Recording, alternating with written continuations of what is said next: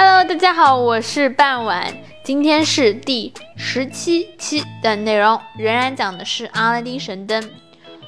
For the first time in many days, Aladdin smiled. Come up quickly, the princess called. The magician is not here now. Her slave girl ran down and opened a little door into the gardens. Aladdin ran up to the princess' rooms, and in a second she was in his arm. Oh, my love, the princess said. A bad man carried me here. A magician, his name is his name is Abanazar, and I'm going to kill her. Said Aladdin. Tell me, does he have my old lamp? Yes, Badr said. He always carries it with him. I know about its magic now because he told me. Oh, why did, did I give it away? Listen, my love, said Aladdin.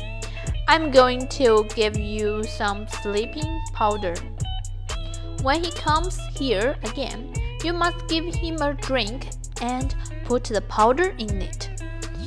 When he is asleep, I can kill him. Don't be afraid.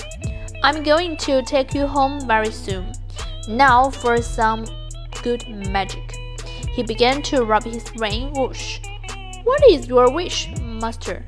said the genie of the rain. Bring me some sleeping powder, said Aladdin. To hear it to obey. In a second, the genie was back with some sleeping powder. Then Aladdin and the princess waited for another. 我们的阿拉丁和公主想到了什么办法来对付我们的阿巴纳扎尔呢？听到答案的听众朋友们，可以在评论区下方进行留言。感谢大家的收听，Thank you for listening，拜拜。